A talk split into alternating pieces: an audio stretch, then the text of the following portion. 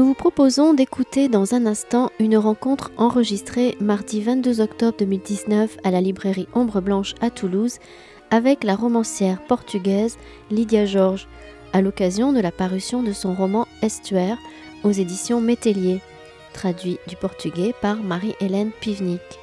Le débat était animé par Nicolas Vives.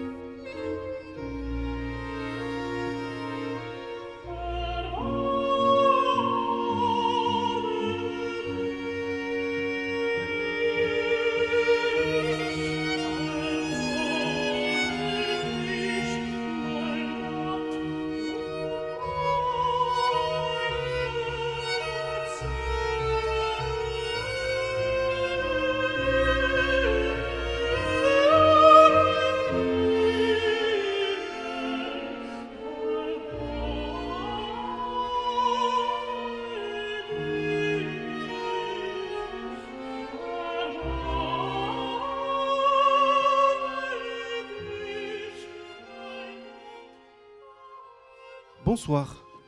Merci à tous d'être là. Je voulais aussi remercier les éditions Métellier, remercier Lydia aussi, bien sûr, euh, d'être là ce soir. On va conclure avec Lydia Georges euh, cette année de rencontre pour fêter les 40 ans des éditions Anne-Marie Métellier. C'est une maison d'édition qui est importante euh, à la librairie depuis, bah, depuis toujours.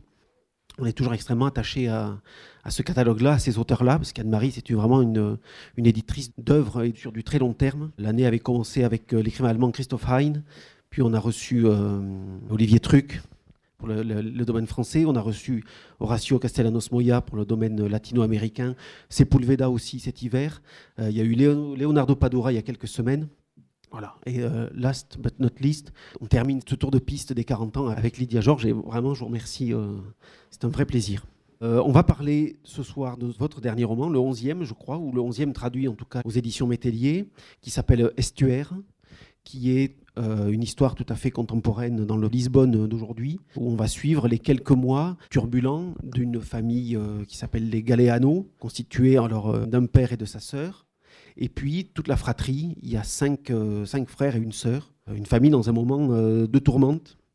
Une famille sent de la bourgeoisie euh, lisboète et euh, d'armateurs qui vivent dans une grande maison, mais on en reparlera de la maison parce qu'elle est, elle est importante dans le livre, qui vivent dans une grande maison sur le bord Largo do Camposanto, des Corposanto, une grande maison de cinq étages, et c'est une famille dans la tourmente, une famille d'armateurs qui a perdu, on va, Lida nous le racontera, une partie de sa fortune et une partie de son activité. Et donc toute la famille vient se regrouper autour de cette maison. Les frères et sœurs qui ont constitué leur vie individuelle sont obligés de revenir là dans le giron familial euh, et ça va pas aller sans, sans heure. Ma première question, ce serait pourquoi encore une, histoire de famille euh, Qu'est-ce qui vous plaît tant dans ces histoires de famille-là? Les familles, on les retrouve souvent dans votre parcours romanesque. Bonjour à tous, euh, merci d'être venus et merci aussi à Nicolas et à Ombre Blanche une fois de plus. Euh, la question est bonne. Pourquoi les familles? Pourquoi les familles? Pourquoi tant d'écrivains écrivent sur les familles? Bon, moi j'écris sur la famille parce que c'est le noyau de l'humanité. C'est le noyau, c'est le départ où tout commence et où tout termine. Quand ces liens disparaissent, s'ils disparaissent, c'est parce que l'humanité est en danger. Ce roman a d'autres aspects, mais cela, c'est aussi le même aspect. C'est l'idée que la famille était forte, Pourtant, tous les enfants et tous les fils, et chacun d'eux avait sa vie propre, chacun d'eux menait une vie normale. Pourtant, sous la crise, sous la grande crise, ils viennent tous vers la maison paternelle. Cela, c'est spécifique, évidemment, et c'est spécifique aussi de mon pays. Ce livre, il est très spécial parmi les autres livres que j'ai écrits.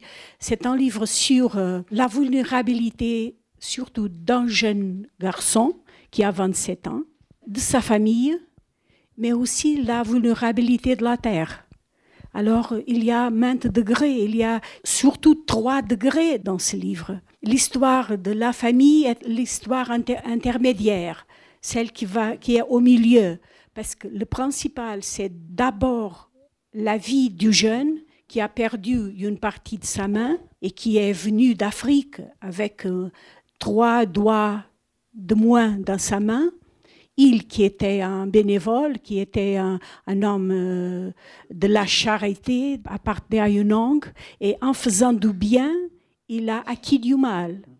Et il vient avec une partie de la main perdue, et pour moi, ça c'est le plus important, c'est qu'il vient mutiler. Et puisqu'il vient mutiler, il comprend les autres.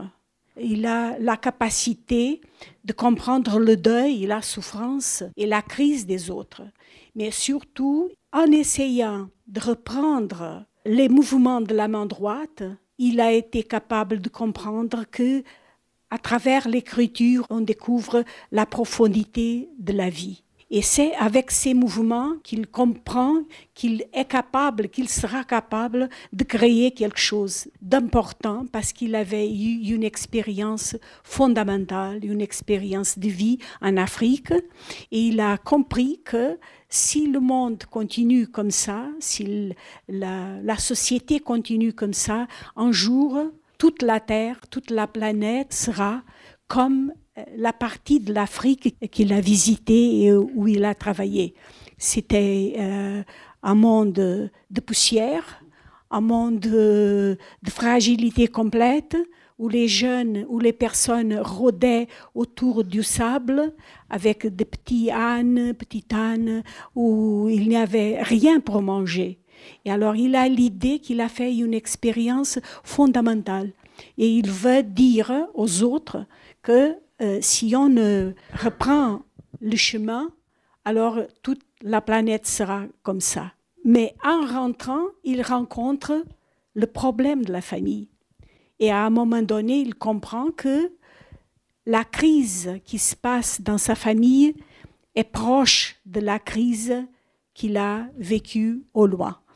Et alors, la famille, c'est la deuxième partie de cette échelle que j'ai créée. Mais évidemment que la famille continue toujours à être, comment dire, le grand seuil, le grand seuil pour comprendre les, liaisons humaines. On retrouve aussi une des caractéristiques de vos livres, hein, c'est ce travail que vous faites avec la matière littéraire, c'est-à-dire que vous passez par les voix intérieures, les mouvements intérieurs des personnages. Ça, je, pense qu'on va en discuter un petit peu aussi euh, longuement parce que c'est un travail littéraire que je trouve extrêmement intéressant. Mais euh, peut-être plus différemment parce que vous combinez les voix des différents personnages. Chaque chapitre du roman met en, avant un des personnages, un des cinq euh, frères et sœurs. J'ai eu le sentiment que ça fonctionnait comme une modulation, comme une partition de musique avec des, voix mélodiques qui viennent tisser l'ensemble de cette histoire comico-tragique. Ce rapprochement avec la musique, est-ce que vous en avez euh, conscience ou est-ce que c'est... Euh, non, c'est une chose chorale, j'aime faire, j'aime donner des différents points de vue.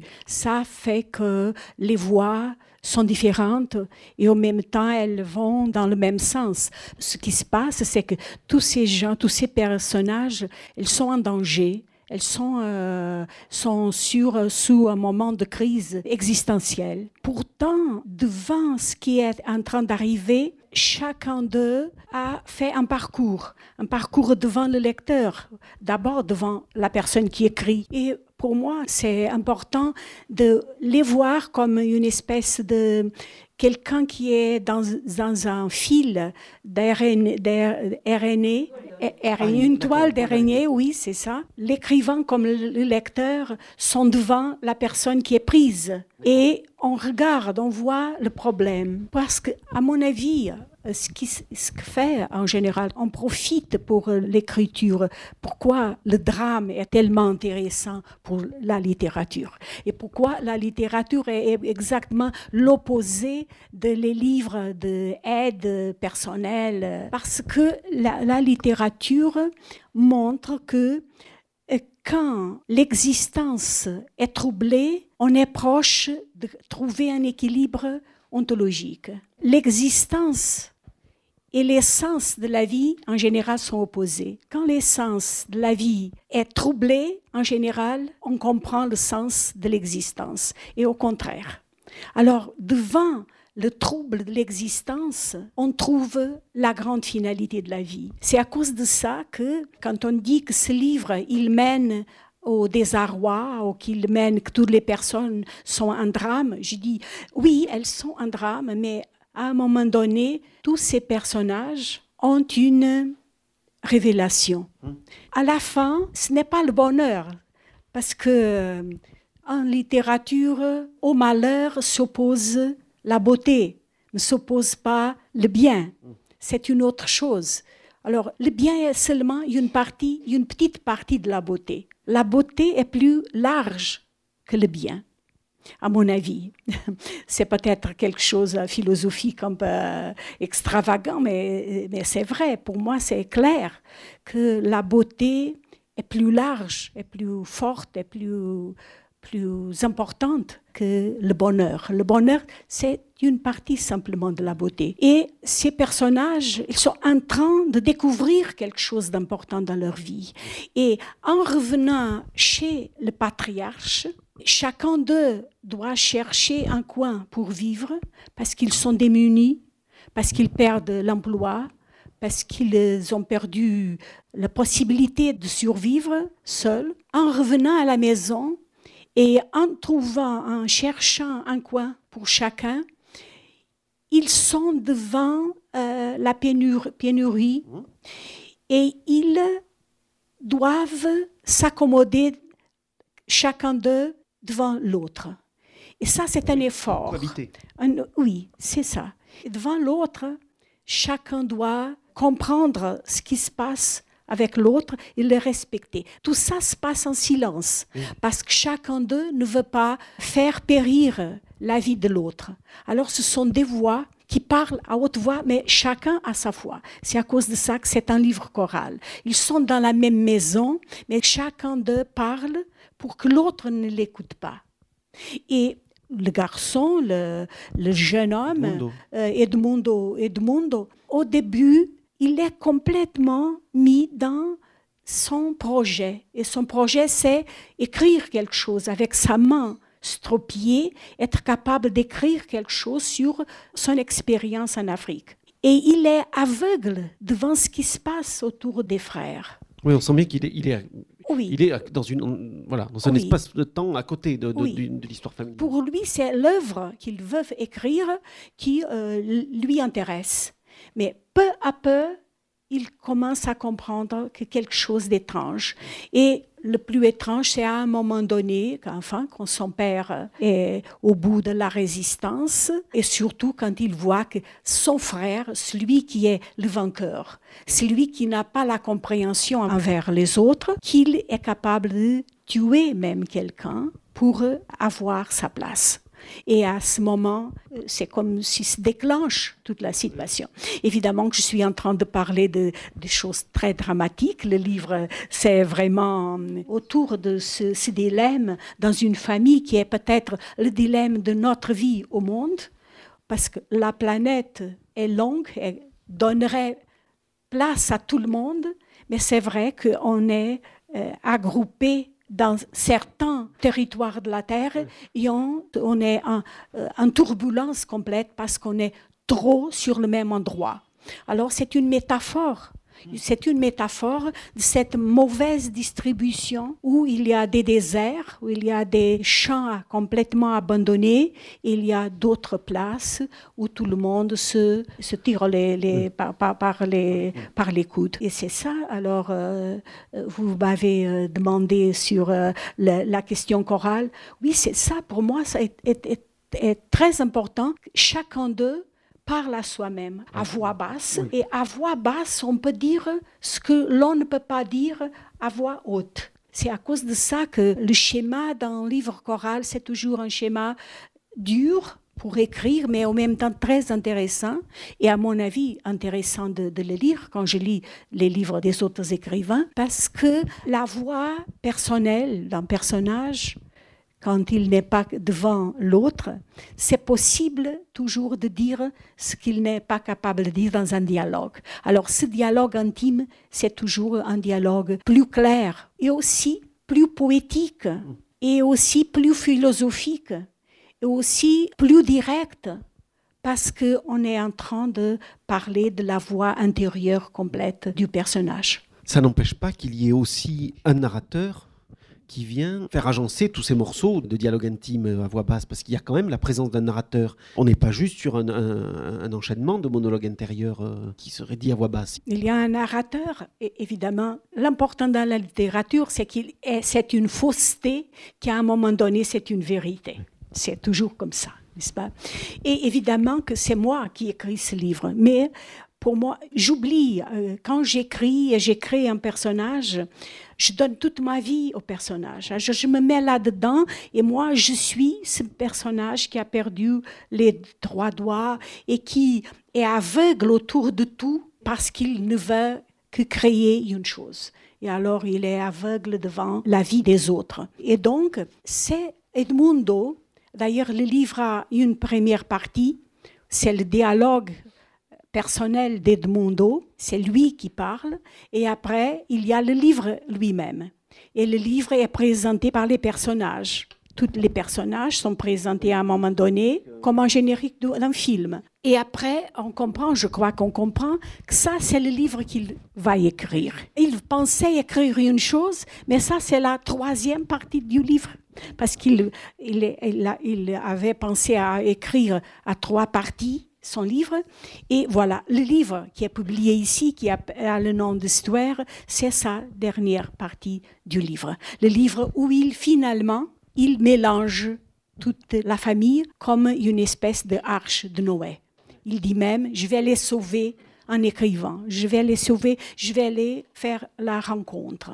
Alors, c'est lui toujours qui parle. Évidemment, le mensonge dont je vous ai parlé, c'est la mensonge euh, littéraire. Évidemment que c'est le personnage qui crée, c'est Edmundo.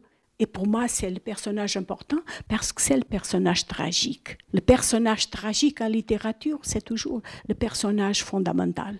C'est celui qui a été bouleversé et parce qu'il a été bouleversé, il comprend plus profondément les autres.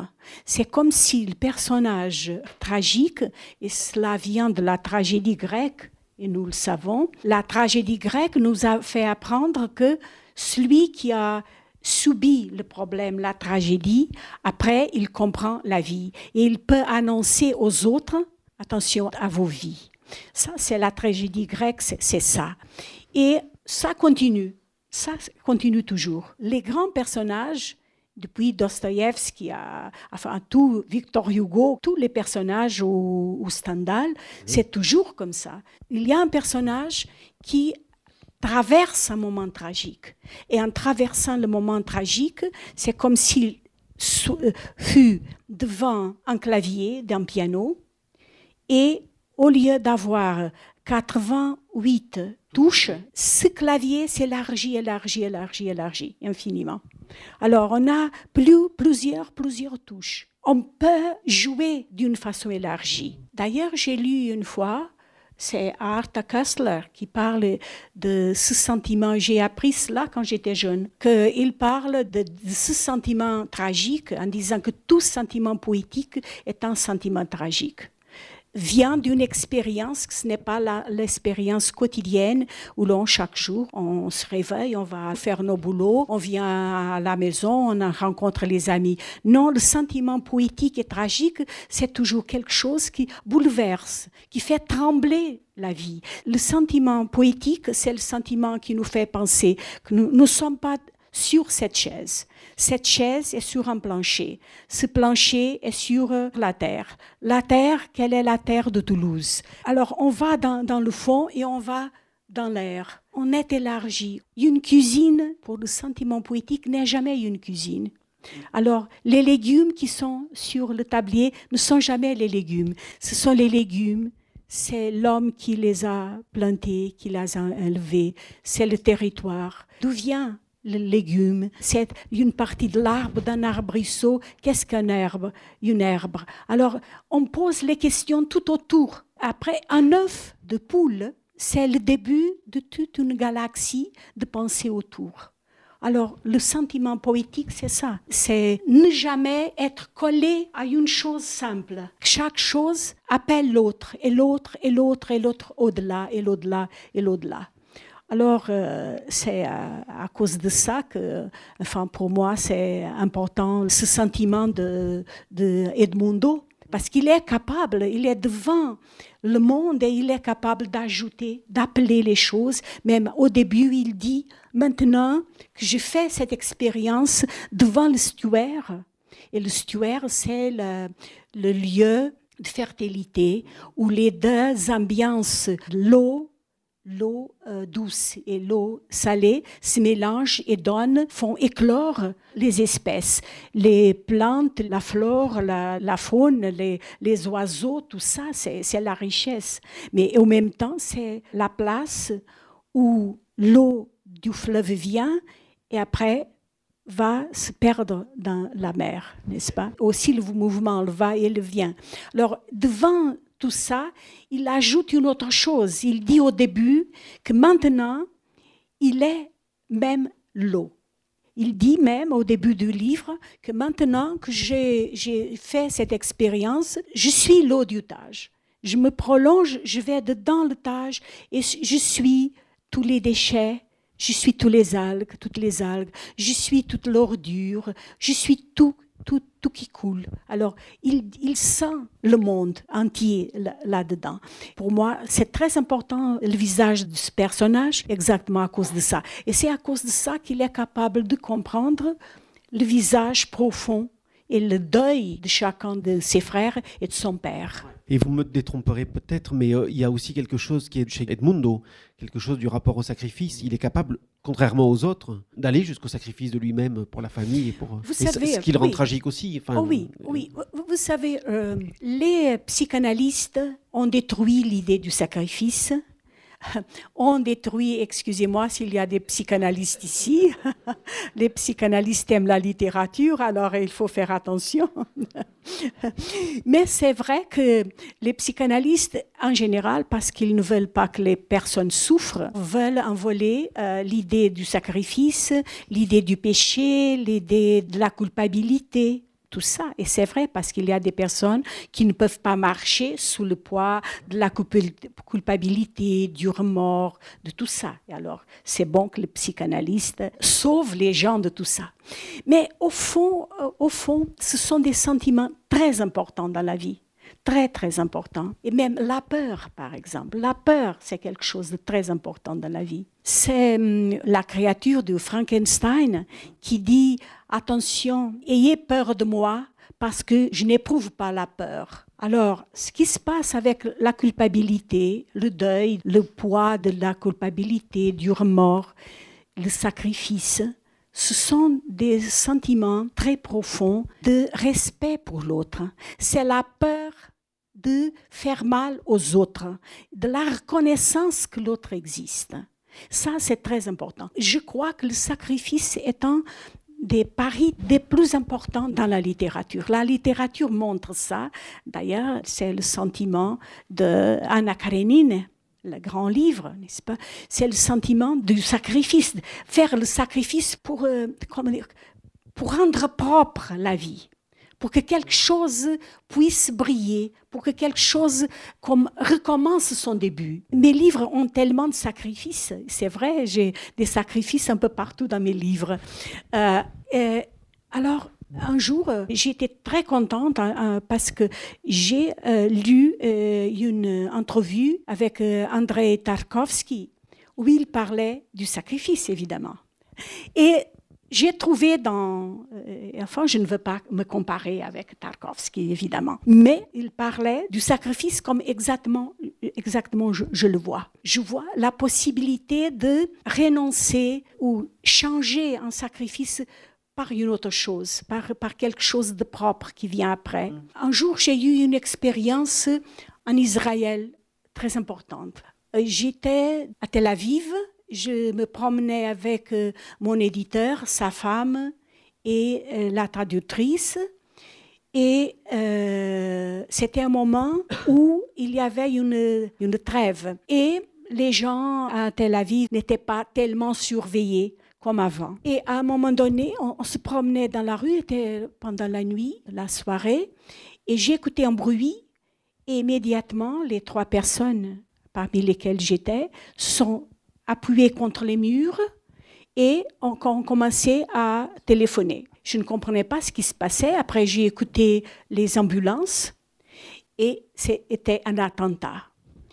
Et exactement à côté, à côté, à la fin de la rue, c'était à côté. C'était un restaurant où les jeunes allaient faire la fête parce que un, deux allaient se marier le lendemain. Et le gardien qui était à la porte a compris qu'il y avait quelqu'un dans la queue qui avait quelque chose sous le manteau. Et alors, il a volé sur la queue des jeunes et est allé embrasser l'homme qui avait les bombes et les deux se sont explosés. Alors, pour ne pas faire les victimes. Alors, je sais que c'est un sentiment de courage n'est-ce pas? C'est un sentiment de courage et le courage, parfois, est une compétence. Le courage est quelque chose qu'on apprend. On fait un exercice pour avoir le courage, mais il faut aussi avoir le tempérament. Et cet homme, il a embrassé le péril et il est mort avec l'autre, mais il a sauvé les autres. Alors, je trouve la suprême humanité d'une personne, d'une personne qui est capable de faire ça. Je pense que ces exemples sont des exemples lumineux qui font comprendre que les hommes ne sont pas des animaux. Aujourd'hui, je crois que euh, surtout les biologues, et pardonnez-moi aussi s'il y a des biologues dans cette salle, mais les biologues parlent beaucoup de, des hommes, des hommes, femmes, de l'humanité, les êtres humains, comme des espèces animales, comme euh, des espèces naturelles. Alors, l'homme comme euh, les bisons ou d'autres comme euh, les dinosaures sont venus sur Terre, iront disparaître et c'est fini. Et la planète ira sans nous. Bon. Alors prêche l'idée que nous sommes des animaux. Il y a d'autres biologues qui disent non, nous sommes des animaux spéciaux parce que nous avons le raisonnement, moi, j'appartiens au groupe de personnes qui pensent que non, que l'homme n'est pas un animal. Et c'est à cause de ça que j'ai euh, mis mon épigraphe. C'est un épigraphe de Saint Jean Perse. Et l'épigraphe dit Un chant se lève en nous qui n'a connu sa source et qui n'aura d'estuaire dans la mort. Alors, il y a un chant en nous qui est quelque chose qui, vit, qui ne sait pas d'où vient et qui ne mourira. La mort, c'est quelque chose qui va au-delà du stuaire. Alors, ne trouvera pas la mort dans, le stuaire. Ira au-delà de ça. C'est ce que je pense. C'est ce, je, je, souligne ça. Parfois, les poètes, je ne dis pas qu'ils sont des prophètes, mais ils trouvent les mots exacts. Et Saint Jean de Perse a trouvé ça. En disant ça, il dit, nous ne sommes pas un animal. Et pour moi, ça est vraiment, vraiment important. Ça pousse le littéraire. Ça, c'est le littéraire. Et le sacrifice, c'est comment dire, pour moi, c'est le symbole, c'est le plus important, c'est la matière la plus importante qui montre que nous ne sommes pas un animal. L'animal laisse l'autre. Il y a évidemment, il y a des exemples d'animaux qui sauvent les autres, etc. Pourtant, on a raffiné ça, on a raffiné cela d'une façon extrême et qui euh, nous pousse à penser que nous ne sommes pas des animaux, vraiment. Alors c'est étonnant parce que le livre brille par l'absence de la croyance religieuse, ça n'est absolument pas présent. Il y a ce, quelque chose que j'ai trouvé très mystérieux, mais j'aimerais bien avoir votre euh, éclairage dessus, parce que peut-être que c'est en lien avec ça avec ce que vous venez de dire, ce frère Alexandre qui jette, euh, par l'impulsion de sa, de sa femme, qui l'oblige à aller au bout de l'estuaire pour jeter des bouteilles à la mer. Il y a quelque chose comme ça. Est-ce que c'est le, même élan pour aller dans cette espèce d'au-delà euh, qui n'est pas un au-delà religieux, si je comprends bien? Oui, c'est ça, c'est ça, c'est ça. ça veut dire, puisqu'ils ont perdu tout, ils ont perdu les maisons, la femme a une idée, elle ne peut rien faire parce que ce sont une famille qui avait des bateaux. Il faut dire, ce livre, il a quelques niveaux. Et un des niveaux, c'est un livre sur, aussi sur le Portugal. Oui, et cette famille, c'est une famille bourgeoise qui avait de grands vaisseaux, de grands bateaux, des paquebots, et qui ont perdu les bateaux. Et ce sont les deux derniers bateaux portugais. Et c'est vrai que le Portugal qui a fait les découvertes avec l'Espagne, mais euh, les Portugais ont fait des découvertes, euh, ce sont peut-être les principaux. Et pourtant, aujourd'hui, on n'a pas de bateau. On n'a pas un bateau, un paquebot. Alors on a perdu tout. C'est très intéressant. Ils ont perdu. Ils, voulaient transformer ces bateaux en bateaux pour euh, transporter de l'eau. Depuis la mer où la, pluie tombe beaucoup, beaucoup, hein, dans un coin d'Afrique, et l'amener jusqu'au désert, au désert d'Arabe. De, oui. Alors, euh, ce qui se passe, c'est que tout ça échoue par paresse de l'État. Et alors, ils n'ont plus d'argent, ils n'ont pas de bateau, ils n'ont rien. L'ingénieur perd son cabinet de travail, perd, perd tout ça. Et. Euh, L'ingénieur, c'est un des frères. Oui, un, des, frère aîné. Et sa femme, qui ne peut rien faire, rien faire, pour ne pas aboutir, pour ne pas se suicider, pour faire quelque chose, elle a l'idée que si elle met un message dans une bouteille, et on marche beaucoup, beaucoup, beaucoup, beaucoup. Et on jette dans la vase la bouteille que quelque chose va émerger de ça. Et alors, chaque fois, elle demande à son mari de le faire, de marcher, marcher, marcher, marcher. Et à un moment, elle lui demande de marcher longtemps, longtemps, très loin, très loin, très loin, jusqu'à même à la mer. Parce que l'idée, c'était de la bouteille. Vous, allez, vous êtes en train de penser que je suis un peu folle, mais, mais non, je sais qu'il y a toujours un coin de nous. Nous ne voulons pas avouer. C'est un coin qui n'est pas raisonnable. On a toujours des coins qui ne sont pas raisonnables et qu'on cache les uns des autres. Les écrivains perdent la pudeur et parlent de ces, petits coins, ces petits coins de, de notre âme qui est caché. Et c'est vrai qu'à un moment donné, parce que l'idée c'était que cette bouteille, quand elle arriverait à la mer, alors la mer ferait le miracle mhm. d'apporter la solution. Mais puisque, puisque jamais cela n'arrivait pas, alors elle demande à son mari de marcher jusqu'à la mer. Et c'est loin, c'est toute Lisbonne jusqu'à Cascais. Elle dit, tu es stupide, jamais je ne ferai ça. Je déteste les sorcières, je déteste tout ça. Et alors, ce qui se passe, c'est que c'est elle qui se lève à l'aube et va toute seule, toute seule, marchant à pied au bord du Tage jusqu'à la mer. Et lui, quand il voit ça, il qui est complètement fâché avec elle, il fait le même chemin pour la retrouver. Alors, il la retrouve quand elle a déjà, elle n'a pas plus de souliers et elle est assise dans le sable. Et ils se rencontrent. Et ça, c'est la dernière démarche avant que lui, le personnage, Edmundo, puisse déclencher la solution. Parce que c'est lui, c'est Edmundo qui déclenche la solution. Il sait qu'il peut résoudre le problème, et c'est quelqu'un de la famille, évidemment qui était de la famille avant, et lui, il va mettre la main stropiée devant le, verre de l'automobile. Quand l'homme qui peut résoudre la solution descend de son ministère et se met dans la voiture, il voit la main stropiée de celui qui est son bel, bel, frère. Il voit la main stropiée qu'il ne savait pas. Il voit, et alors, pour lui, ça, c'est le sursaut, c'est la surprise. Et alors, il sort de la voiture et c'est le début de la solution. C'est aussi pour parler de la fragilité de nos rencontres, la fragilité des solutions, la fragilité des rapports humains et comment derrière la vie structurée par des chiffres, par un numéro, par toute la logique, il y a un monde, un monde qui est enfantin, un monde qui est préhistorique, un monde qui est du début de l'humanité. Et euh, moi, j'aime écrire sur ça, sur ces petits débris de l'humanité, sur des gens qui, à un moment donné, sont en situation franciscaine, qui n'ont plus rien, et qui, devant la situation de ne pas avoir, d'être euh, mis à la porte, d'être dans la rue sans rien, d'être euh, abandonné, d'un moment à l'autre, on est devant l'essentiel. Pour moi, ça, c'est l'important et je le mets sur euh, mes livres si possible.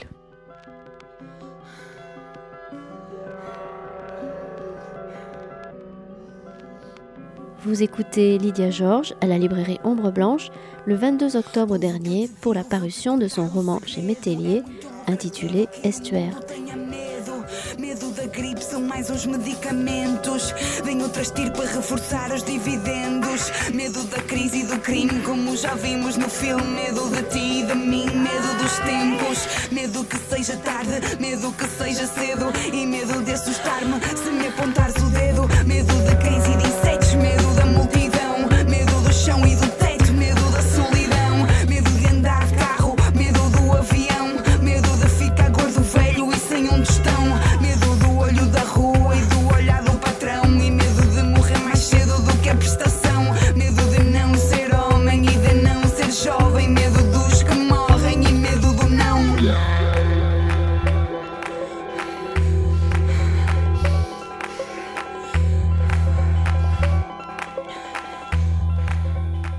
J'ai l'impression, j'avais déjà cette impression-là, mais à vous entendre parler encore plus, que ce qui est euh, primordial dans l'élan romanesque, c'est le personnage avant, peut-être même avant la situation. euh, Qu'est-ce qui est à la- à l'origine du roman? C'est Edmundo ou c'est euh, l'histoire d'une, de vous dire, tiens, je vais faire l'histoire d'une famille, ou c'est voilà, ou c'est c'est arrivé de quoi ou, euh, C'est arrivé d'après un, personne- un personnage. En général, mes idées, elles commencent comme une espèce de off, au, Oui. un œuf, où je vois un personnage, un personnage qui parle, et il y a toujours une situation très brillante et une autre qui est très dure, agaçante. Alors ça commence. Si le personnage commence à parler, et je comprends qu'il y a une lutte entre les deux parties, alors en général, j'ai un livre. Ce livre, il a commencé d'une façon très stricte, très précise. C'est quelques années avant, j'étais devant le stuaire du, du Tage, dans un restaurant qui a une partie pour, en plein air euh, devant le Tage. euh, Comment? En une terrasse, oui, devant, euh, dans une terrasse. Et il y avait un jeune Jean, un, un jeune, un jeune homme, qui avait une bande médicale, une bande euh, dans la main droite. Alors, il avait une blessure. Et avec la main gauche, il lisait un livre. Et à un moment donné, avec sa main gauche, il prend un carnet, un cahier, et après, avec ce de doigts, il commence à écrire. Et pour moi, voir un jeune qui lit devant le tâche et après fait l'effort avec deux, les deux. Pour moi, c'est très touchant parce qu'au Portugal, les jeunes lisent très peu et écrivent encore moins. Alors, cette image était pour moi une image brillante, était une image, et il faisait un effort, un effort très grand pour, pour écrire. Alors, ça m'a déclenché les premières pages de ce livre, et après, tout est venu. L'histoire est venue. Il n'était pas seul, et toutes les autres avaient des. Alors, l'histoire est venue d'une façon très simple, très simple, parce que pour moi, c'est facile d'imaginer les rapports entre les personnages. Mais c'est vrai que le roman moderne qui a commencé à la fin du 19e siècle a presque tué le personnage. Tout le, roman hum, moderniste a trouvé que la matière du roman est le langage. Pourtant, c'est vrai que ça est fragile. Ça s'est montré fragile. Virginia Woolf a montré bien que c'était le langage l'important. Oui, c'est vrai. Mais le langage n'est pas un habit qu'on pose sur la peau. Non, c'est la peau même et la chair même.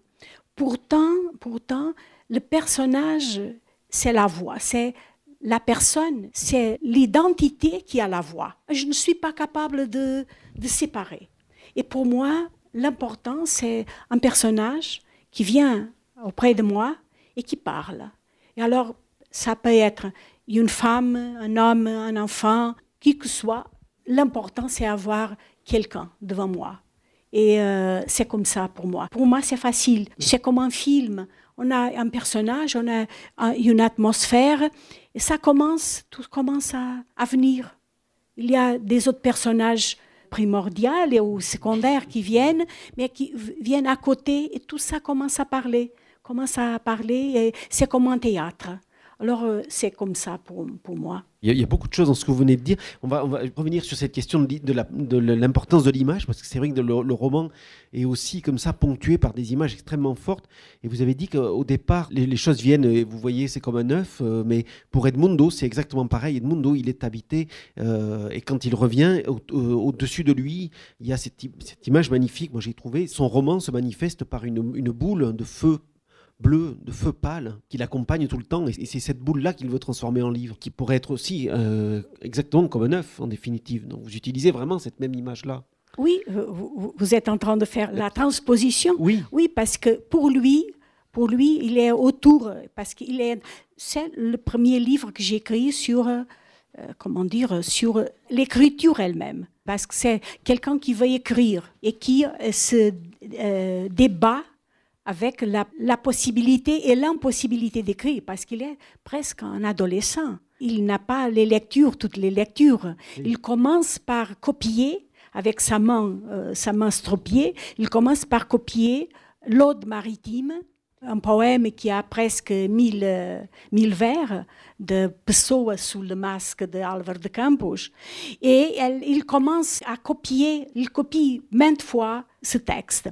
Après, il copie l'Iliade. Et, il va apprendre quelque chose. Mais il comprend à la fin qu'il n'a pas encore les lectures faites, qu'il n'est pas encore préparé. Pourtant, quand il se prépare quand il a l'idée qu'il a trouvé son métier, ça lui place comme sous la forme d'une boule bleue, une boule merveilleuse, tellement merveilleuse que même quand son père euh, met fin à sa vie, à ce moment-là, il ne sent pas le chagrin. Il est complètement séduit par la boule bleue. La boule bleue vient vers lui et il pense ça n'a aucune importance devant ce que je vais écrire. Ce que je vais écrire, c'est plus important.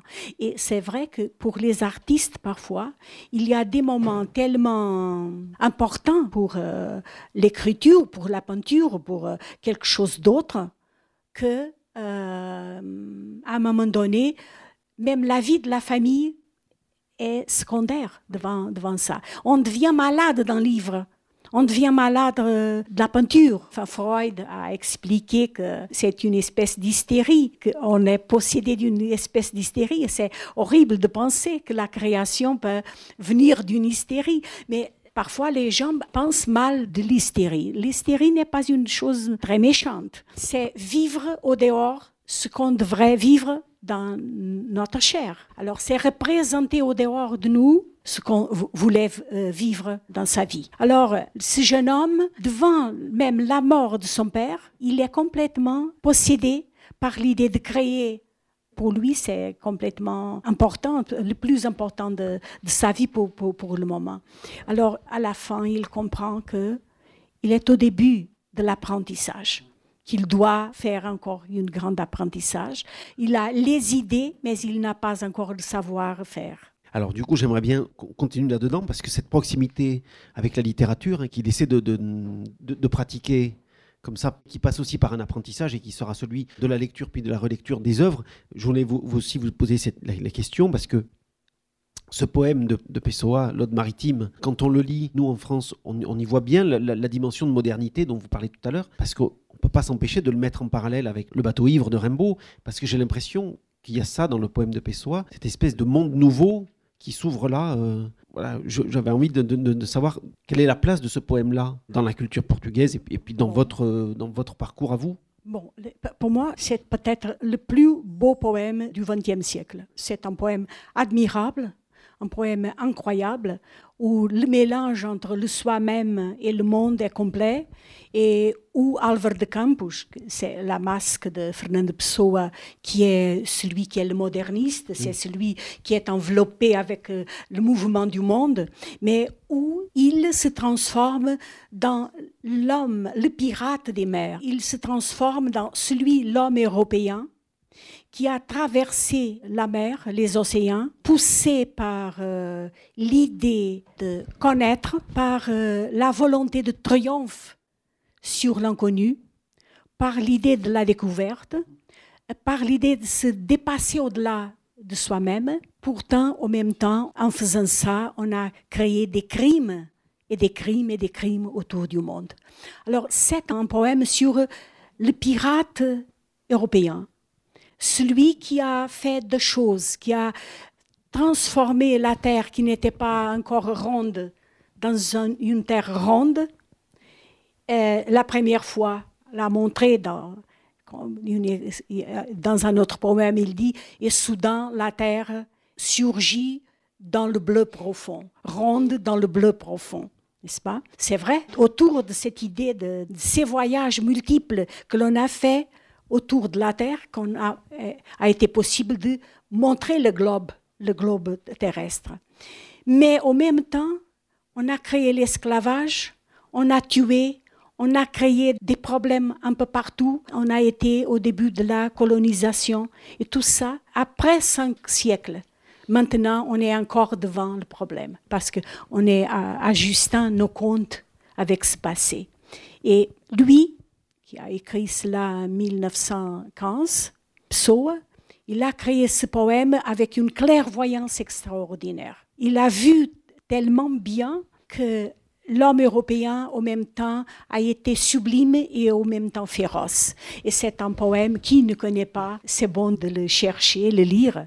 Parce que il euh, commence par une espèce de narrative. C'est euh, quelqu'un qui est devant le Tage, il y a un petit navire qui entre, et à partir de l'image de ce navire, il imagine toutes les découvertes, imagine tout ce que les Portugais et les Européens ont fait pour découvrir, pour traverser les océans. Et euh, après, il y a des moments, des moments où le pirate crie. Il y a des vers et des vers où sont seulement des cris ah ou oh, tout ça, comme les marins le faisaient. Et après, à la fin, il revient de nouveau il se calme, il est de nouveau seul devant le, le Il y a une dimension de voyage initiatique. Un des vers du début qui est traduit en français par Je regarde vers l'indéfini. Oui. Qui est, euh, voilà, on est vraiment dans un élan aussi complètement. Ah euh, ah et, en même temps, complètement dans le modernisme. Modernisme, ah oui, évidemment. Modernisme parce qu'il mélange, et c'est ce que le modernisme a apporté, c'est euh, la puissance de le moi, le point de vue du moi. Moi, alors, rien n'existe sans ma mémoire, sans mon, mon point de vue. C'est le triomphe du point de vue d'un moi qui est plus fort que toute autre chose et qui est l'œil à travers duquel euh, on peut parler du monde. C'est cette euh, découverte n'était pas encore faite avant Bergson, avant Freud, avant tous ces personnages de, la psychanalyse de la fin du 19e siècle et début du 20e siècle, qui ont mis l'homme, la pensée humaine individuelle au milieu de la connaissance. Alors la subjectivité humaine comme la seule porte-parole honnête pour parler d'une réalité qui n'est jamais apprise de façon complète. C'est le moment où l'on dit tout est subjectif. La réalité n'existe pas de la même façon pour les hommes. Et avant, on faisait une peinture comme si c'était une peinture, euh, sauf au Moyen Âge. Au Moyen Âge et dans les grands comme Bruegel et les peintres qui parlaient des monstres intimes. Mais après, ça a passé, n'est-ce pas? On avait l'idée avec la Renaissance qu'on était capable de trouver la réalité pouvait être prise. Et c'est la fin du XXe siècle et le début du XXe siècle qui a dit non, non, ça c'est une dimension psychologique, la connaissance est une dimension subjective. Alors, la réalité pour moi, ce n'est pas la tienne. Surtout ces premières années du XXe siècle, les artistes ont découvert ça on découvert et on fait des, des, merveilles. C'est à cause de ça que Picasso est venu, n'est-ce pas, et les autres. Et toute la littérature euh, qui a renversé le réalisme et a créé le, modernisme.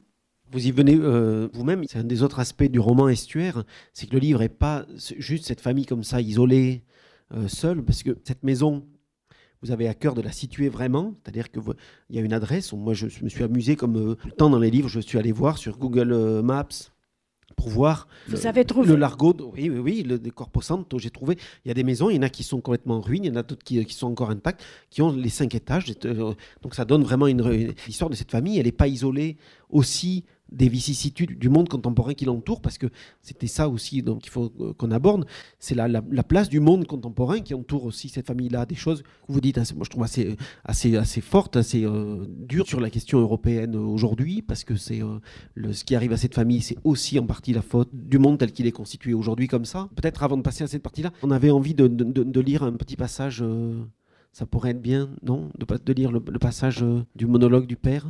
Juste, je, mets en, perspective, pour ceux qui n'ont pas lu encore le roman, la famille se retrouve pour lire une lettre qui est en rapport avec ces bateaux qui doivent transporter de l'eau et dont les autorités euh, portugaises et européennes font que ça n'est pas possible. Euh, donc c'est un conseil de famille. Euh, la lettre circule comme ça de main en main et puis on passe après ça au monologue intérieur du père. Mais je pense que je vais fatiguer les... Oh, mais on lit que le début, on ne va pas, ah, tout lire. Non, non, oui. Non, oui, seulement le début. Oui. oui. oui même après la lecture de la lettre, parce qu'il y a une, situation avant. Voilà, je viens de le dire. vous venez de le dire, qu'il avait une lettre et que toute la famille a compris ce que s'est passé. Bon. Même après la lecture de la lettre, comme dit ma sœur Tatiana, tout est à sa place, pensa Manuel Galliano. Et puisqu'il en est aussi, je vais récapituler ma vie et faire le compte de mes biens, à commencer par la maison prière de m'écouter. Cette maison a cinq étages et le temps ne lui en a enlevé ou ajouté aucun depuis le début du XIXe siècle, quand la façade a dévoilé son austère physionomie le long de la berge du fleuve. Au cours du siècle suivant, le rez-de-chaussée a émagasiné, émagasiné, décennie après décennie, des milliers de barils de morue. C'est pour cette maison que la saumure monte encore aujourd'hui jusqu'au premier étage, formant de grandes taches de salpêtre qui rappellent la carte des mers de la terre neuve. La maison, c'est mon grand-père Joaquin Galliano qui l'a achetée au temps de la monarchie. Elle a un parquet un pain de Flandre elle a des tuiles mauresques. Elle a de grosses poutres en chêne robuste qui supportent les toits et sont les nerfs de la résistance qui l'ont maintenue intacte au fil du temps. L'automne dernier, ma sœur Tatiana a dit Frérot, étant donné de l'indétermination de l'État, on devrait préparer notre immeuble aux divers imprévus. On ne sait jamais à quoi peuvent mener pareille aventure. On a tout mis en gage sauf cette maison. Et soudain, parce que les choses étaient mises à leur place, ces mots ont pris du sens. Nous avons ouvert les fenêtres, fait appel aux plombiers polonais, aux couvreurs ukrainiens, aux manœuvres soudanais, à la firme allemande spécialiste des portes, aux plâtriers d'Almada, nous avons dépensé nos derniers euros dans cette glorieuse entreprise. Et une fois les réparations effectuées, tout est à sa place. Cinq étages, neuf pièces, quatre couloirs, un escalier en colimaçon de 71 marches, et tout en haut, un espace étroit et retiré où Edmundo s'est installé quand il est revenu à Pâques, la main droite anéantie. Tout impeccable, tout au point, parfois on pense que non, mais sans que l'on s'en aperçoive vraiment, tout cadre, tout rime, tout un sens et une finalité. Même la table qui nous a attendus toutes ces années au milieu du salon, au deuxième étage, est à sa place. Quand on lit ce passage-là, quand même, on ne peut pas s'empêcher de faire un parallèle entre cette maison et le Portugal. Non, qu'il y a quelque chose de très symbolique dans cette façon de, de, où le, Portugal, c'est. Oui, c'est un pays très ancien, comme euh, enfin la France est aussi ancienne, mais euh, c'est vrai que hum, c'est euh, quelque chose en décadence. C'est quelque chose en décadence. Et surtout, il y a une chose qui n'est pas liée à l'espace. C'est l'idée de cet homme qui se pense se peindre cette nuit-là, parce que ça, c'est son serment, c'est son statement avant de mettre la corde au cou. Et il, il recule toute sa vie, même la vie avec sa femme, tout Pourtant, il est toujours en train de dire, mais tout est à sa place. Il dit, tout est à sa place. Alors, et c'est ce sentiment que je crois qu'il est portugais. C'est l'idée que, je ne sais pas si c'est stoïque, parce que le stoïsme, c'est peut-être quelque chose de plus, euh, plus philosophique. C'est une idée de j'accepte puisque je ne peux pas triompher, j'accepte ce que j'ai.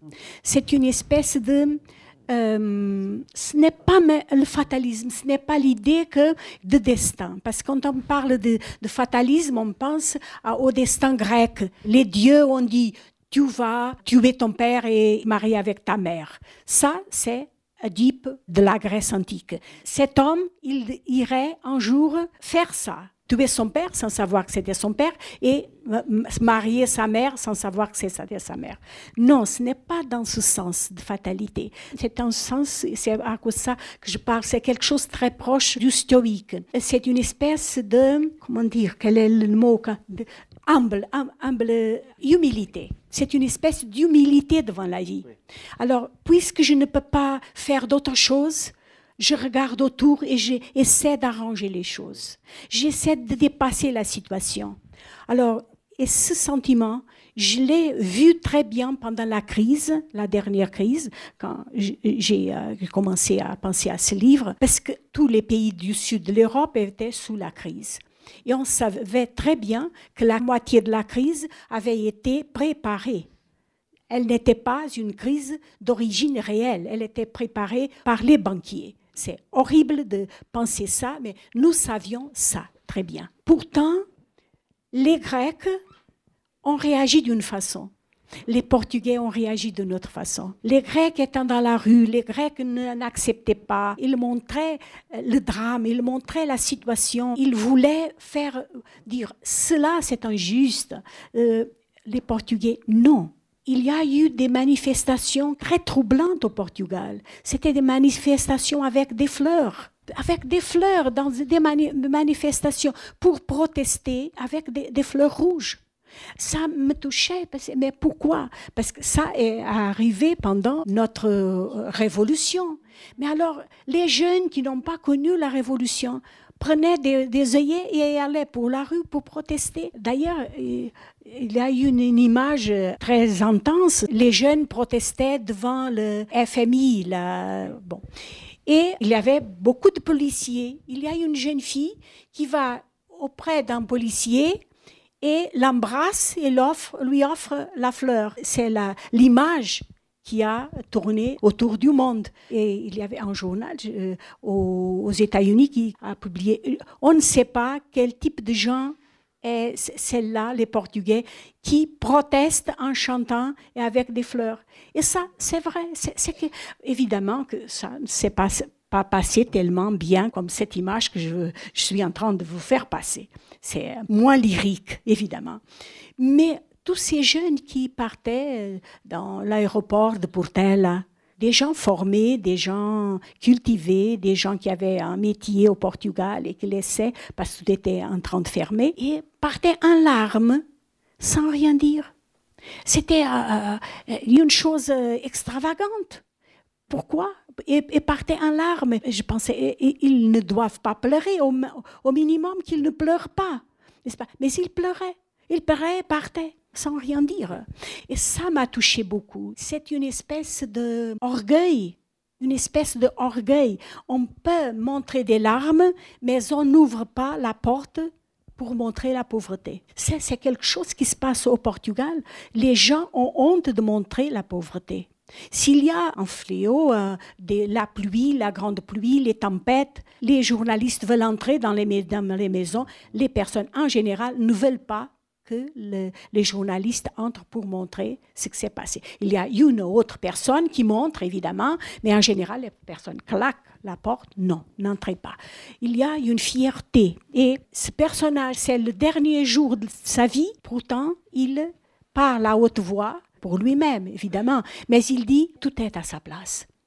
La maison est à sa place, le fleuve est à sa place, les bateaux là-bas ils sont à sa place, tout le monde est à sa place. Alors il dit, alors moi, je serai aussi à ma place, je vais finir avec ma vie, tout sera à la place. D'ailleurs, il ne dit pas Il ne dit pas ça, il pense sans le prononcer. Bien, mais il faut vous dire qu'il y a aussi des passages qui ne sont pas tellement tristes, Ah n'est-ce pas C'est parce que, comment dire, c'est un, un des principes de, c'est de ne pas.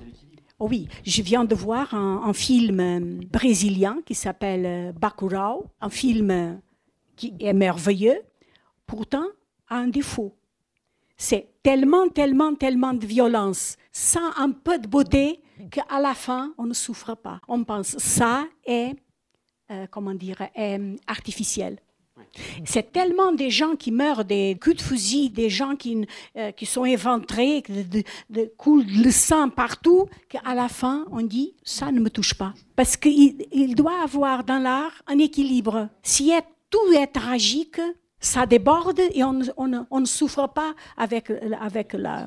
Oui, évidemment que je n'ai pas fait ça exprès. Ça vient naturellement. À un moment donné, en écrivant, on sent ça. On ne peut pas écrire toujours, toujours sur le, le fil du couteau. Il y a un moment où l'on on doit respirer d'une autre façon, n'est-ce pas? Vous avez le cours de la vie, les fluctuations de la vie. Et, Oh euh, oui, comme la fluctuation de la vie. Il va falloir qu'on s'arrête. Je suis désolé. Oh Voilà. oui, je sais, Voilà. je sais, Euh, je en sais cas, bien. Merci d'avoir euh, aussi parlé en français. Euh, vous avez fait un bel effort et, et vraiment infiniment merci beaucoup Lydia. Merci beaucoup. Merci.